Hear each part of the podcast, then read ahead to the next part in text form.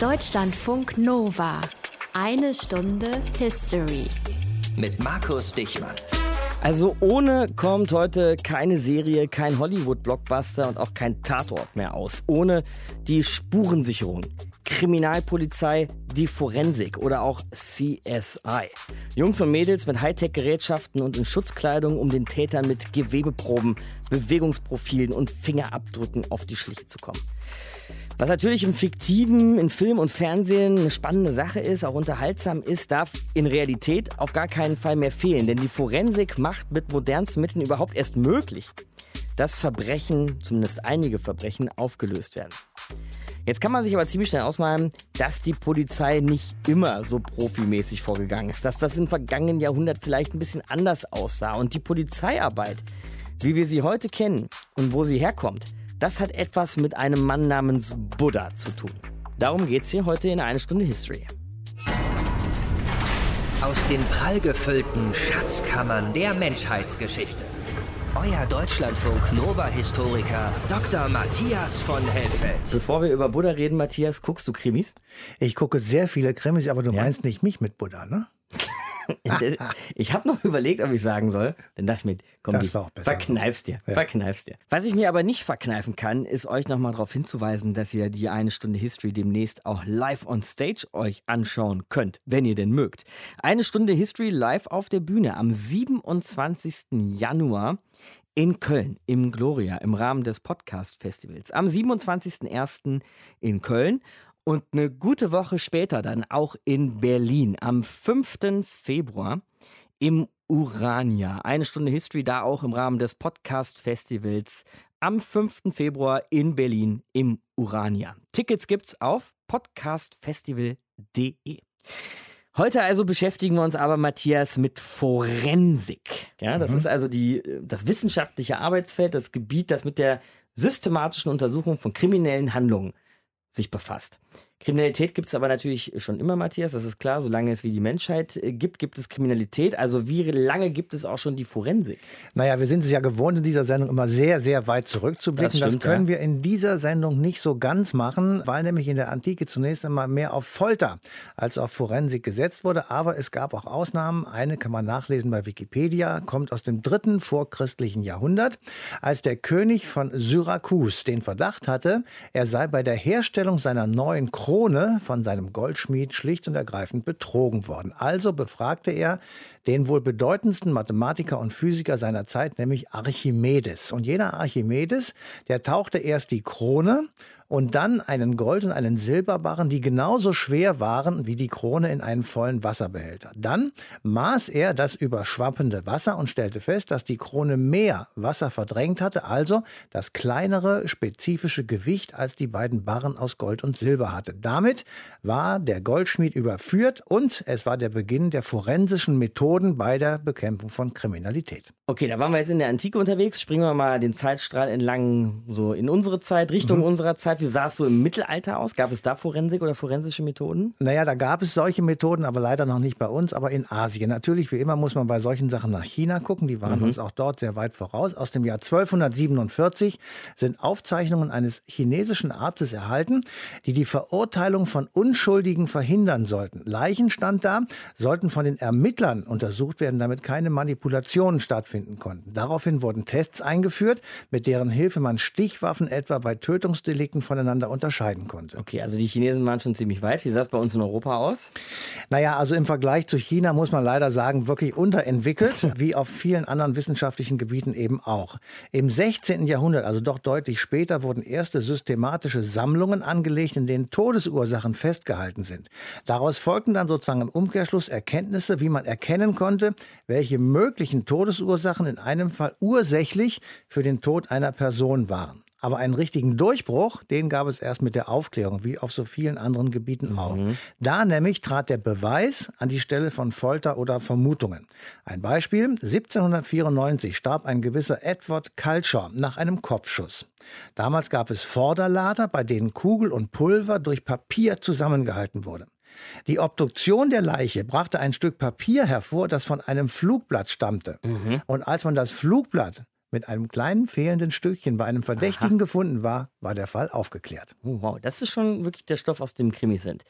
Aber ich nehme mal an, je weiter sich die Zeit so entwickelte, desto weiter entwickelte sich auch die Forensik, klar. Da ist die Antwort natürlich einfach ja und klar. Neben einer starken Professionalisierung lag das natürlich vor allem an den Möglichkeiten, mit chemischen Substanzen Nachweise zu führen. Nun konnten auf einmal Gifte im Körper nachgewiesen werden. Es begann die Ballistik, mit der man Kugel und abfeuernde Waffe zusammenbringen konnte und schließlich der Hand- oder später der Fingerabdruck, der seit etwa 1860 Verwendung gefunden hat. Also Ernst Gennert, um den es ja heute geht, mhm. aus Berlin, konnte auf einige Erfahrungen und Erfindungen zurückgreifen, als er begann, in Berlin für Furore zu sorgen. Ernst Gennert, das ist dieser Buddha, von dem ich eben sprach. Wer das ist und was er getan hat, erfahrt ihr gleich hier in Eine Stunde History. Deutschlandfunk Nova. Natürlich war er auch schon selbst Star eines Krimis, sogar mindestens von zwei Krimis, wenn ich das richtig sehe, nämlich einmal Mordkommission Berlin 1, ein Fernsehfilm ihm komplett gewidmet und auch in Babylon Berlin taucht er in einer Nebenrolle auf. Ernst Gennert, geboren 1880 vor 140 Jahren, war in den 1920ern nach dem Ersten Weltkrieg der Held der Berliner Polizei. Ein Arbeitstag von Ernst Gennert, jetzt in einer Stunde History.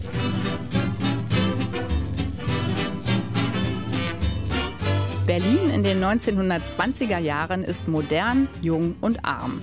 Die Inflation ist hoch, es gibt nicht genug Arbeit. Von der Einwohnerzahl her ist die Stadt jetzt die drittgrößte der Welt hinter London und New York. Im Juni 1925 leben mehr als vier Millionen Menschen in Berlin, viele davon in armen Verhältnissen und auf engem Raum, denn es fehlen Wohnungen. Entsprechend hoch ist auch die Zahl der Verbrechen. Von Diebstahl über Betrug, Einbruch und Raub bis zu Totschlag und Mord ist alles dabei. Halt! Stehen bleiben! Trotzdem gibt es bei der Berliner Polizei erst ab Anfang 1926 einen eigenen Bereich für Todesermittlungen. Die zentrale Mordinspektion oder Inspektion M. Die erste ständige Mordkommission der Welt.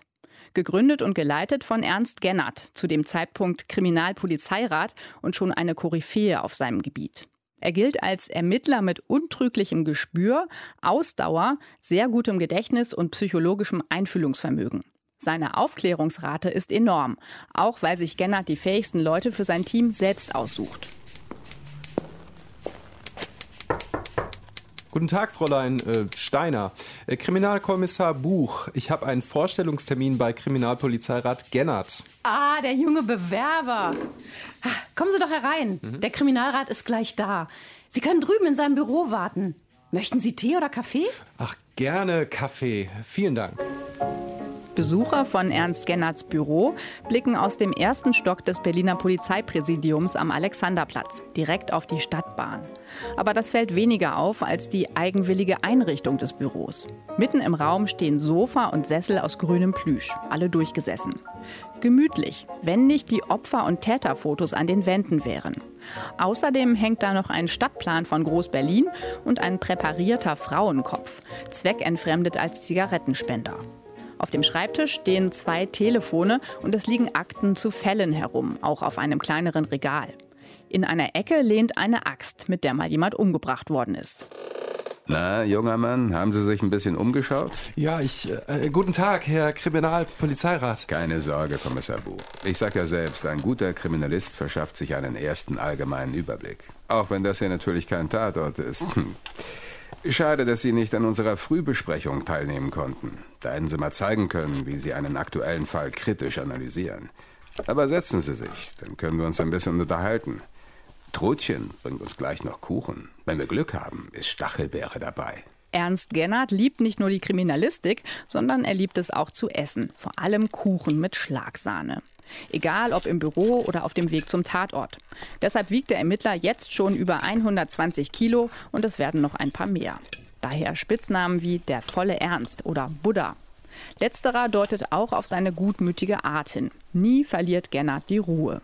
Wie führen Sie denn ein Verhör, Kommissar Buch? Nun ja, ich versuche mich auf die Tatverdächtigen einzustellen. Meine Kollegen sind da etwas handfester unterwegs. Eine Schande sowas. Wenn mir einen Beschuldigten anfasst, fliegt. Unsere Waffen sind Gehirn und Nerven. Wenn Sie im Verhör gut beobachten, bekommen Sie viel mehr raus. Denken Sie immer daran. Mörder sind auch Menschen und Opfer ihrer Umstände. Nicht nur diese Einstellung Gennerts ist revolutionär in der Polizeiarbeit. Der Kriminalist mag zwar stets schlampig gekleidet sein, aber seine Fälle analysiert er ganz genau, zieht Lehren aus Erfolgen und Misserfolgen und leitet Richtlinien ab. Vor allem, wer am Tatort was zu tun hat und in welcher Reihenfolge. Schritt 2 lautet zum Beispiel Geeignete Beamte suchen, möglichst ohne Selbstspuren zu hinterlassen, nach Spuren und Beweismitteln. Jeder wichtige Punkt wird gekennzeichnet. Bis dahin wurde oft völlig unsystematisch ermittelt. Es gab noch kein Bewusstsein für Spurensicherung oder die Rekonstruktion von Tathergängen. Stattdessen räumten Polizisten am Tatort sogar noch auf, legten Tote um und stellten Gegenstände wieder ordentlich hin. Dieses Chaos schaffte Gennard ab. Damit seine Ermittler immer schnell und gründlich arbeiten können, lässt er einen Mordbereitschaftswagen bauen. Mit allem drin für Büroarbeit und Spurensicherung. Das alles wird weltweit beachtet, anerkannt und nachgeahmt, wie Gennards Zentralkartei für Mordsachen, in der systematisch alle bekannten Todesfälle dokumentiert werden, um mögliche Verbindungen zu erkennen. In einem seiner Aufsätze kreiert er 1930 auch den Begriff Serienmörder. Im Sommer 1939 stirbt Ernst Gennard mit 59 Jahren. In mehr als 30 Dienstjahren hat er rund 300 Mordfälle erfolgreich abgeschlossen. Wiebke Lehnhoff hat uns durch einen Arbeitstag im Leben von Ernst Gennert geführt in eine Stunde History. Also wie schon angedeutet, Ernst Gennert, geboren vor 140 Jahren. Er und seine Polizeiarbeit haben nicht nur Geschichte geschrieben, sondern auch über ihn lassen sich bestens Geschichten schreiben. Eine Stunde History hier. Regina Styriko zum Beispiel hat sich mit Gennert und dem Berlin der Weimarer Republik literarisch beschäftigt, Bücher über den Mann und seine Fälle geschrieben. Grüße Sie, Frau Styriko. Ja, hallo Herr Dichmann, ich grüße Sie auch. Was kann man denn sagen, wenn man überhaupt etwas über diesen Gennert sagen kann? Was war er für ein Mensch? Er war ein Unikum, ein Berliner Original. Ja, das alles war allein schon seiner äußeren Erscheinung zu verdanken. Er war ein zwei bis drei Zentnermann, so im Laufe des Lebens, auch sehr groß. Er soll fast 1,90 gewesen sein. Ja, und er schaufelte so schon zum Frühstück Sahnetorte in sich hinein, trank kannenweise pechschwarzen Kaffee, in dem der Löffel stand, rauchte dicke Zigarren. Ja, das war allein schon der Stoff, so aus dem die Legenden gestrickt werden. Er war ja besonders gerecht, auch seinen Kollegen gegenüber. Er konnte natürlich auch, wenn irgendwas schief lief, ziemlich sauer werden und ziemlich drauf losschimpfen. Aber woher kam denn dieser Background und auch dieser Wille, die Mordkommission, die Mordermittlungen so komplett umzudrehen und so systematisch eben durchzuführen, wie es ja vor ihm keiner so wirklich gemacht hat? Ja, die Tatsache, dass ausgerechnet Gennert die Kriminalpolizei reformierte und dass es noch keinem vor ihm gelang oder dass es noch keiner vor ihm für nötig hielt, das hängt wohl damit zusammen, dass er in einem ziemlich außergewöhnlichen Milieu geboren wurde. Denn sein Vater, der war Gefängnisdirektor von Plötzensee. Das war damals die größte Strafanstalt in Preußen. Er soll schon als Primaner gerne Gerichtsverhandlungen besucht haben, denn die meisten Gerichtsverhandlungen waren ja seinerzeit schon öffentlich. Und er studierte dann auch Jura, brach allerdings kurz vor dem Examen ab und ging dann ziemlich schnell zur Polizei wurde auch ziemlich schnell Kommissar. Auch seine Erfahrung als Jurastudent und vielleicht sogar seine Beobachtung in den Gerichtssälen mag dazu beigetragen haben, größere Reformen äh, durchzuführen. Denn was er da in den Gerichtssälen hörte, an Zeugenaussagen, auch an Aussagen von Polizisten, das musste ja damals schon gezeigt haben, dass vieles bei der Polizei im Argen lag. Und wie genau sahen seine Reformen denn jetzt aus? Es soll vorgekommen sein, dass Kommissare also die Leichen dann erstmal auf ein Sofa legten, eben aus Pietätsgründen oder Gläser zur Seite stellten oder umgeworfene Gegenstände aufrichteten. Das war natürlich ein Ding der Unmöglichkeit und Gennert könnte sich über sowas wahnsinnig aufregen. Also was machte er? Er erstellte einen Sieben-Punkten-Plan, wie man sich am Tatort zu verhalten hat. Also das fing an, dass erstmal nur ein einziger Kommissar sich am Tatort umschaut und dass der Tatort fotografiert wird, dass dann erst die Spurensicherung, also Fingerabdrücke und Fuß- und Reifenspuren, ja je nachdem, wo man die gleiche gefunden hatte, sicherte.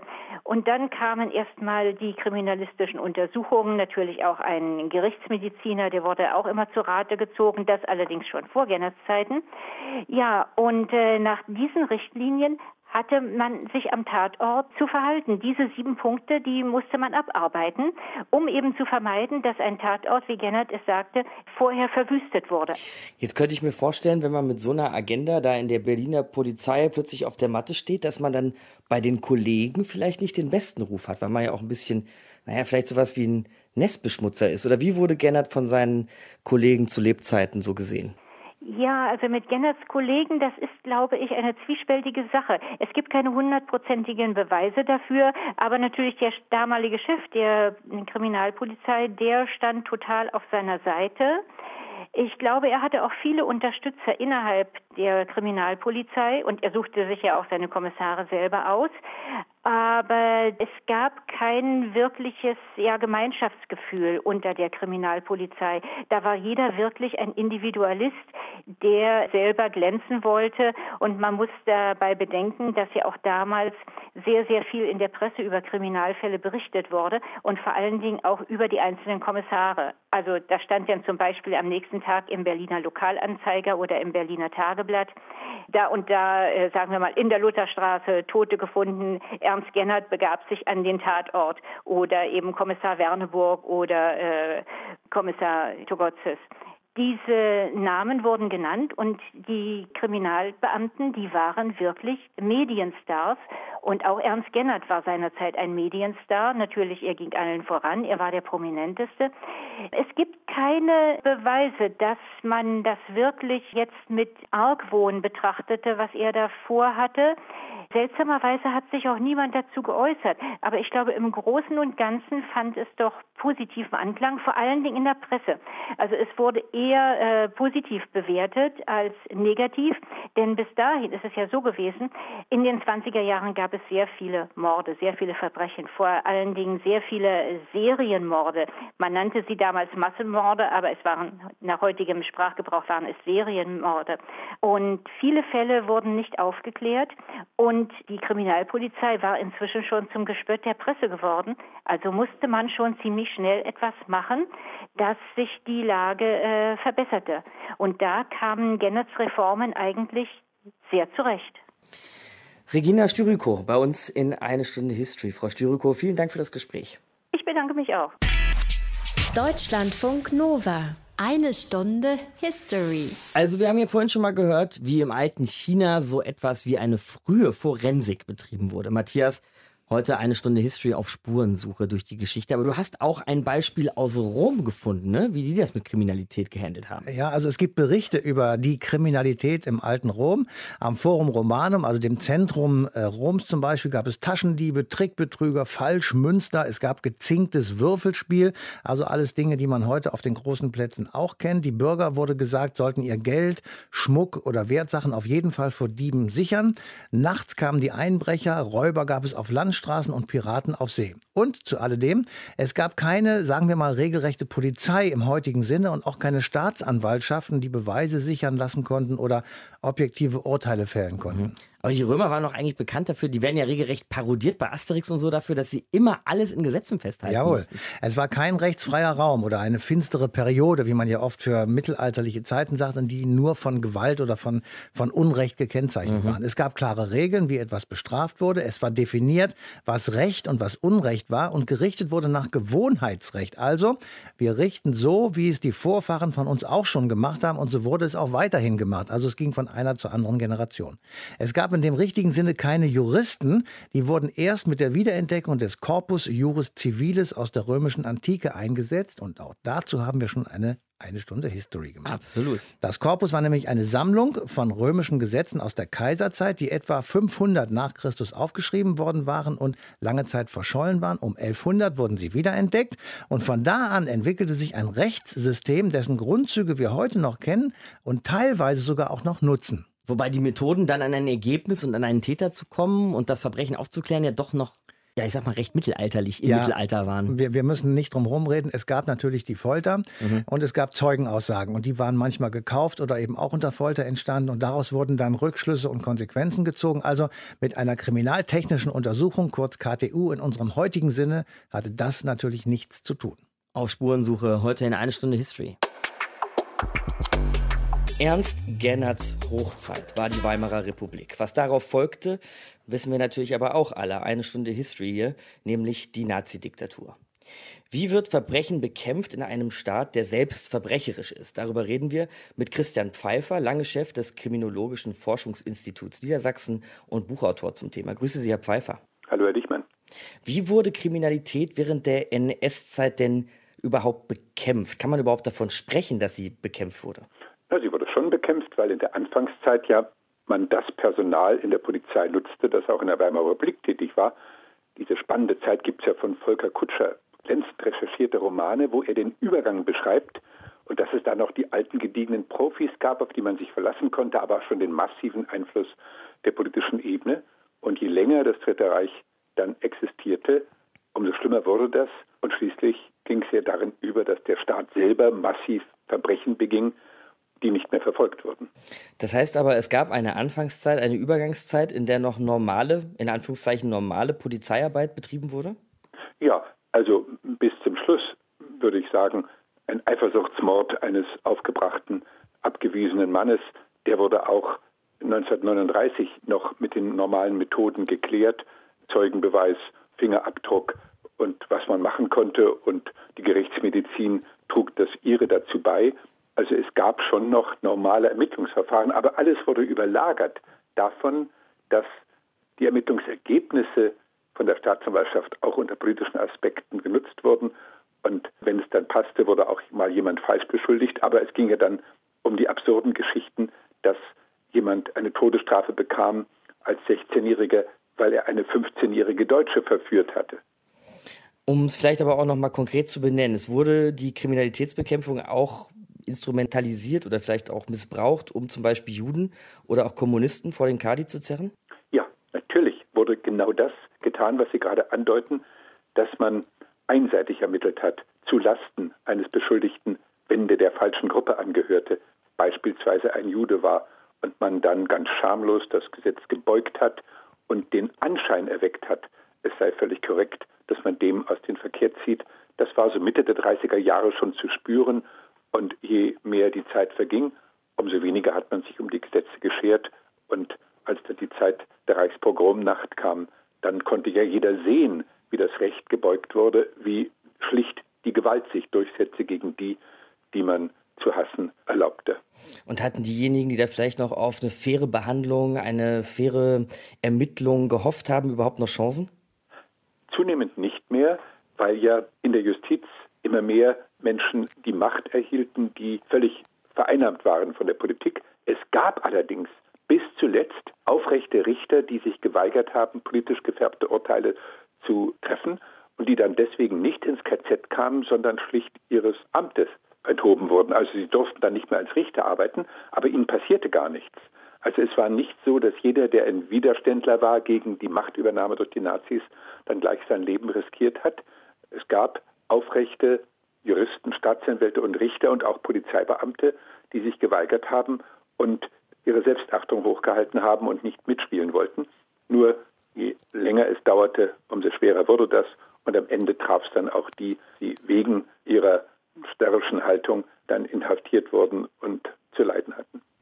Jetzt hatten Sie ja gleich am Anfang von dieser Übergangsphase gesprochen, von der Weimarer Republik in die NS-Diktatur. Aber es gab natürlich auch nach dem Zweiten Weltkrieg eine Übergangsphase in die Bundesrepublik. Hat man es da denn geschafft, in den Ermittlungsbehörden einen sauberen Bruch zu kreieren oder saßen da auch noch viele Nazis, Altnazis? Da saßen sehr viele Nazis drin und es wurden sogar noch Leute in hohe Positionen gebracht, beispielsweise ein Staatsanwalt, der im Dritten Reich grauenhaft gewirkt hatte, Todesstrafen wegen Widerständler ermittelt hat und so weiter und der dann der Chef der Tschechoslowakei war im rechtlichen Bereich. Der war zum Tode verurteilt worden nach dem Krieg in der Tschechoslowakei wegen seiner Untaten und dann wurde er abgeschoben nach Deutschland und was wurde er? Der Präsident des Amtsgerichts Hannover. Also es hat lange gedauert, bis in die 60er Jahre rein, bis man die Nazizeit wirklich überwunden hatte, dass das Personal, was dann aktiv werden durfte, in Polizei, Justiz und Staatsanwaltschaft insbesondere, dass das nicht mehr belastet war von der Nazizeit. Und vielleicht noch einen Blick auf den zweiten deutschen Staat dieser Zeit. Wie sah es denn in der DDR aus? Leider ganz ähnlich wie im Dritten Reich. Auch da war sehr bald zu spüren, dass die Polizei unter massivem Druck stand, es den neuen Machthabern gerecht zu machen und sich an deren Wünschen zu orientieren. Natürlich gab es bei einem normalen schweren Delikt, einem Raubtat, einer Körperverletzung, einem Tötungsdelikt die üblichen polizeilichen Ermittlungsmethoden, die dann auch zur Verurteilung eines Täters führten nach dem DDR-Recht. Aber es gab zunehmend, je länger die DDR existierte, genau einen ähnlichen Vorgang wie im Dritten Reich, dass die politisch Verfolgten ins Gefängnis kamen, dort malträtiert wurden. Es gab sogar Folter, die auch im Dritten Reich zu beobachten waren, in den DDR-Vernehmungsmethoden bei den politischen Häftlingen, psychische Folter oder auch körperliche. Also das war dann wirklich ein Unrechtsstaat par excellence geworden, der zu Recht dann immer mehr an Kredit verloren hat bei den Bürgern und schließlich deswegen auch untergegangen ist. Sagt Christian Pfeiffer bei uns in eine Stunde History. Herr Pfeiffer, vielen Dank. Danke Ihnen. Deutschlandfunk Nova. Dann wollen wir doch mal wissen, was die Profis von der Spurensuche heute so drauf haben. Eine Stunde History hier. Los ging es mit Buddha, mit Ernst Gennert. Aber was seine Nachfolger heute so zaubern, das erklärt uns jetzt Christian Matzdorf, Professor für Kriminalistik in Berlin. Hallo, Herr Matzdorf.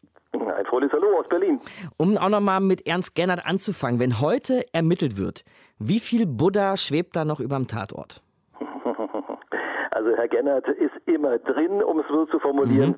auch wenn sich die Parameter natürlich gravierend verändert haben. Also ein Vergleich zu damals ist kaum möglich.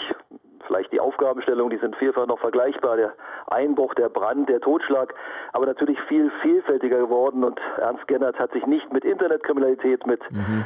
Datenmengen, virtuellen Kriminalitätsmärkten, hier Crime as a Service als Stichwort beschäftigen müssen. Da gibt es schon einen großen Unterschied zu damals. Aber schon noch immer noch ein Pionier für die moderne Kriminalistik? Ja, das kann man auf jeden Fall sagen. Nehmen wir ein Beispiel. Einer der bekanntesten Gennert-Tricks war es ja, alle Personen zunächst neutral zu behandeln, auch wenn er schon einen Verdacht hatte, auch wenn er sich vielleicht schon ganz vorsichtig eine Meinung gebildet hatte.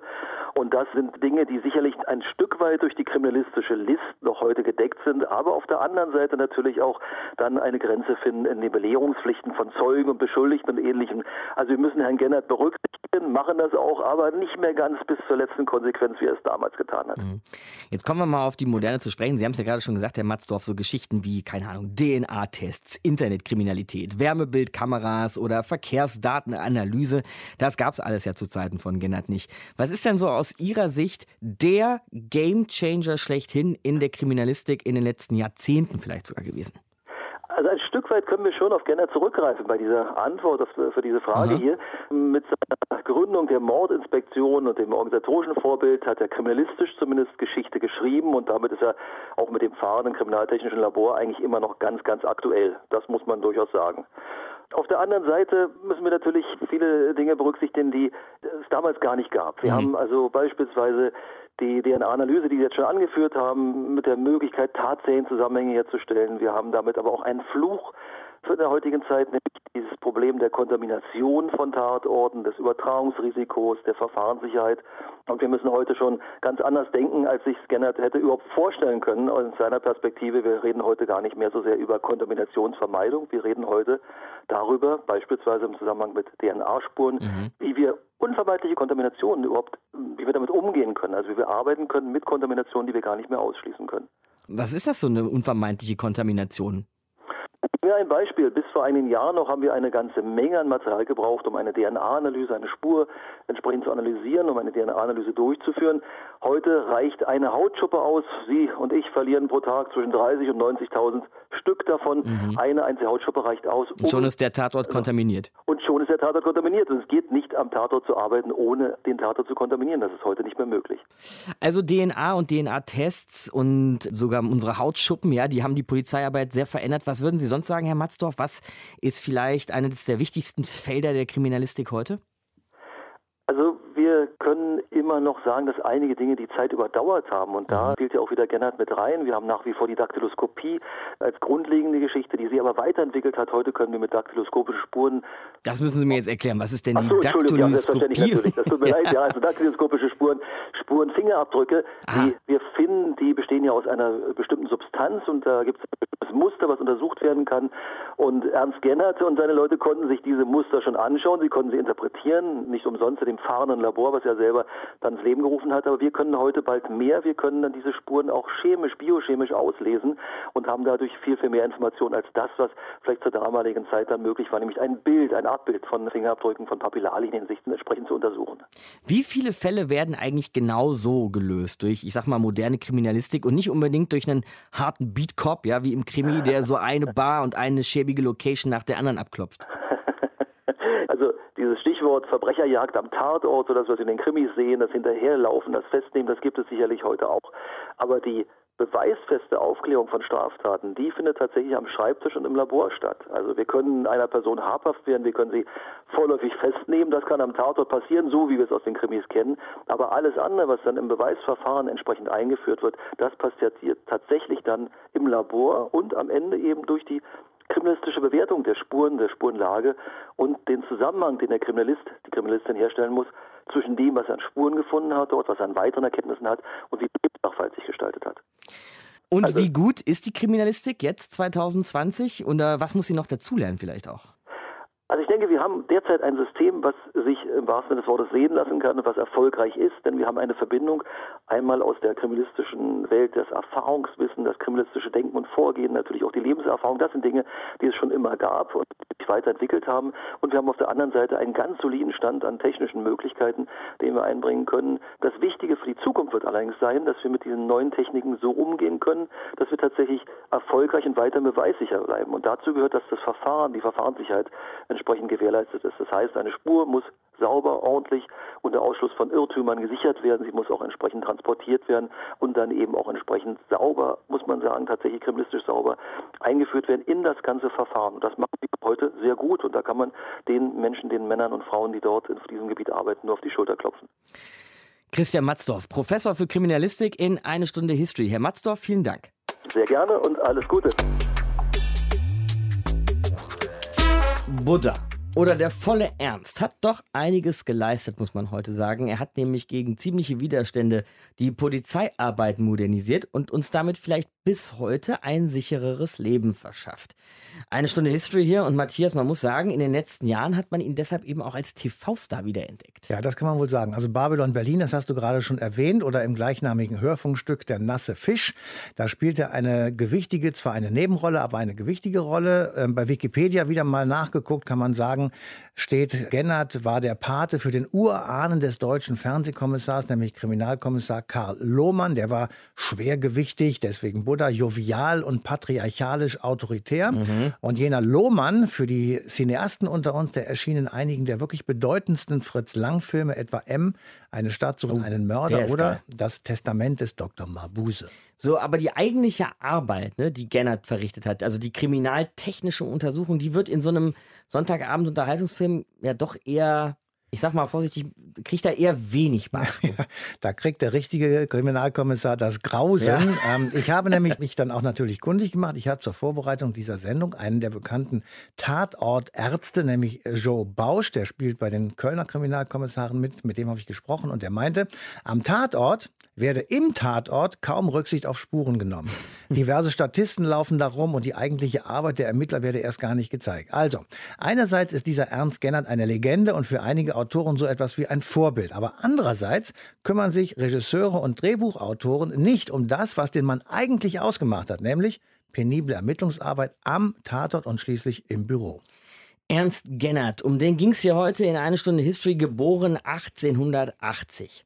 Wir springen dann nächstes Mal auch wieder zu einem Geburtstag, um genau 100 Jahre aber in die Zukunft vom Gennert aus, denn 1980 werden die Grünen gegründet.